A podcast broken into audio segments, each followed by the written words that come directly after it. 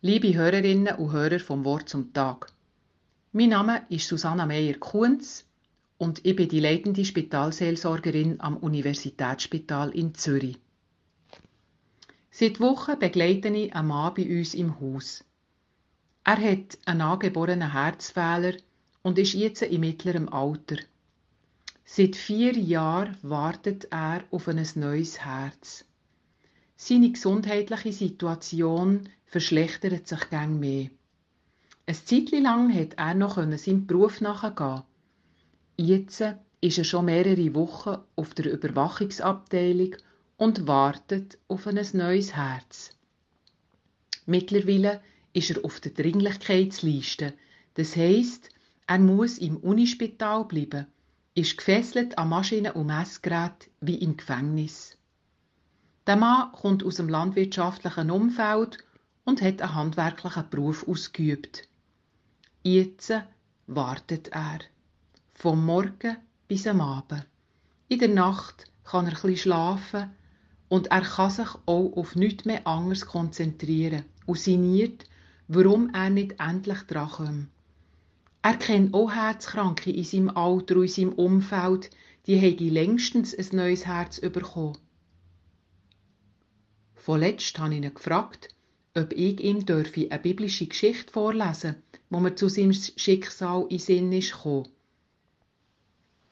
Ich habe dürfen.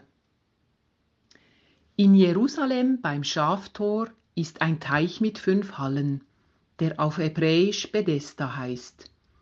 In den Hallen lagen viele Kranke. Dort war auch ein Mensch, der seit 38 Jahren an seiner Krankheit litt. Als Jesus diesen liegen sieht und erkennt, dass er schon eine lange Zeit leidet, sagt er zu ihm, Willst du gesund werden? Der Kranke antwortet ihm, Herr, ich habe keinen Menschen, der mich, sobald das Wasser aufgewühlt wird, in den Teich trägt, und wenn ich versuche, selber hinzukommen, steigt ein anderer vor mir hinein. Jesus sagt zu ihm, Steh auf, Nimm deine Bahre und zeig, dass du gehen kannst. Und sogleich wurde der Mensch gesund, er nahm seine Bahre und konnte gehen. Ja, genau so ging's ihm wie dem, wo gäng spät gekommen ist, wenn sich das Wasser bewegt hat, sagt mein Patient. Er glaube manchmal nicht mehr recht daran, dass es noch werde klappen mit dem neuen Herz. Und gleich, er wette gesungen werden. Endlich wieder ohne Schläuche und Sauerstoff rumlaufen. Endlich von dem Bett aufstehen und heilaufen. Endlich wieder selbstständig und eigenständig sein.